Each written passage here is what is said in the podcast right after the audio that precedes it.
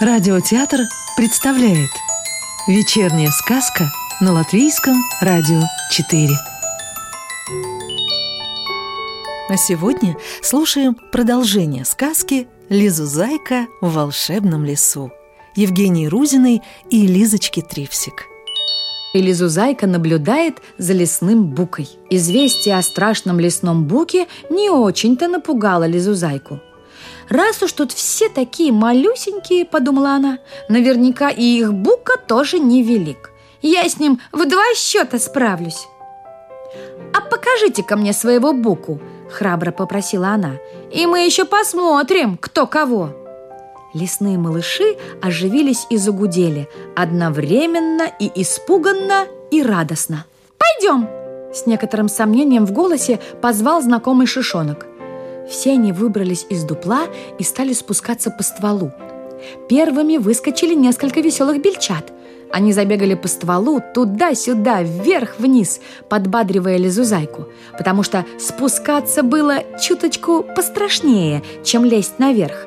Приходилось скользить вслепую, нащупывая ногами крошечные выступы коры. И лизузайка хоть и побаивалась, но в конце концов справилась. Наконец они спустились настолько, что можно было спрыгнуть на мягкую маховую подстилку. И бельчата ускакали назад в дупло. Мама-белка не разрешала им убегать далеко. «За мной!» – скомандовал Шишонок. Лесные малыши во главе с Лизузайкой спрыгнули на землю и полезли в самую чащу. А фея заморгала своими крошечными крылышками и тоже слетела вниз – «А теперь ползком!» Продолжал командовать Шишонок, только теперь он командовал таинственным шепотом. Уже близко было логово врага. Лизузайка, Шишонок и все прочие легли на животики и поползли. Не очень-то это было просто. Что-то постоянно кололось, где-то цеплялось, и даже кто-то кусался – Вдруг в просветах между кустиками малины завиднелась, залетая солнышком, поляна. По краям поляны торчали стебельки с упругими темно-зелеными листиками и красными ягодками брусники. Из травы выглядывали припозднившиеся колокольчики.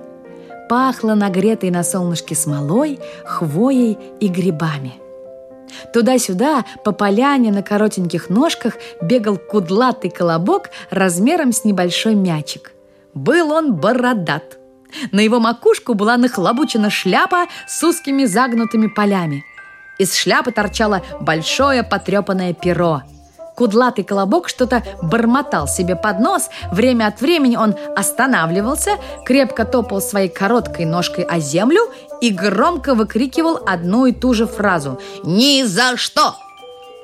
Еще немного покружив по поляне молча, Колобок хватался своими короткими волосатыми лапками за голову и, сбив шляпу на затылок, снова выкрикивал свое «Ни за что! Ни за что!». «Что ни за что?» – подумала Лизузайка. Ответа на это у нее не было.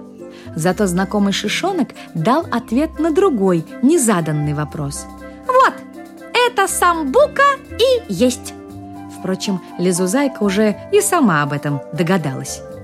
У малиновых кустиков, которые огораживали поляну, гурьбой толпились хорошенькие малюсенькие колобки, очень похожие на большого кудлатого колобка – у некоторых на макушках волосики были собраны в крошечные загогульки, совсем как у нюточки.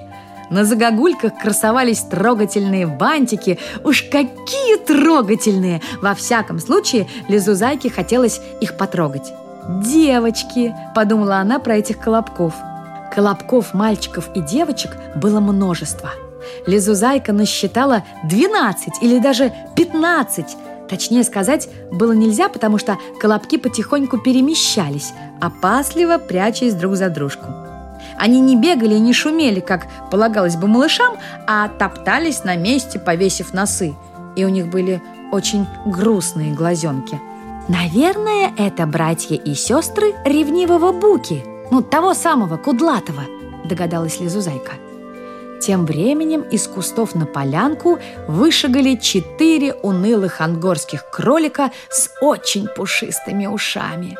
Шагали они на задних лапах, а в передних несли подносы со всякими вкусностями.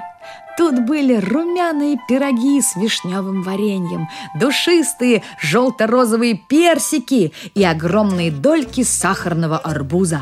Были тут и бокастые баранки, и пышные пирожные, и разноцветные шарики мороженого в широких стеклянных мисочках, и конфеты в нарядных разноцветных фантиках, и много чего еще. При виде такой роскоши маленькие колобки взволнованно и громко запыхтели. Лизузайка сглотнула слюну. Лесные малыши, залегавшие по бокам от Лизузайки, восторженно вздохнули. И даже феечка произнесла своим тоненьким голоском тихое «Ах!». Унылые ангорские кролики расставили все это богатство на столике посреди поляны и все так же, не меняя выражения своих унылых мордочек и тяжело вздыхая, уплелись обратно в кусты. Кудлатый колобок с недовольным видом уселся за этот роскошный стол, даже не подумав снять шляпу. Торчащее облезлое перо на ней поворачивалось, как перископ, вместе со всем туловищем колобка. Даже не взглянув в сторону вздыхавших маленьких колобочков, он заправил себе за шиворот на крахмальную белую салфетку, накуксился и брезгливо взял двумя пальчиками кусок вишневого пирога, присыпанного сверху пышной сахарной пудрой. Внимательно его поразглядывал, при этом вид у колобка был такой, как будто он держал в руках жабу – Наконец Колобок осторожно откусил от пирога, скривился еще больше и немедленно выплюнул откушенное. «Фу, какая гадость!» – завопил он. «Опять, опять горько! Гадость, гадость!» Его лапка потянулась к арбузу. «Кусь?» Та же реакция. Развернул конфету, засунул ее в рот и... Тьфу! Пирожное кусь! Тьфу! Персик кусь! Тьфу-тьфу-тьфу! Колобок отплевывался, отфыркивался и ругался. Происходило что-то невероятное. Было очевидно, что все-все сладости и вкусности казались ему ужасно горькими. Только казались или на самом деле так и было? Удивленной Лизузайке очень захотелось это узнать. Она вытянула шейку, потом всем телом потянулась вперед и неожиданно для себя с шумом и треском вывалилась из укрытия прямо на поляну. Сказку читала актриса Екатерина Фролова. Продолжение волшебной истории слушайте завтра вечером.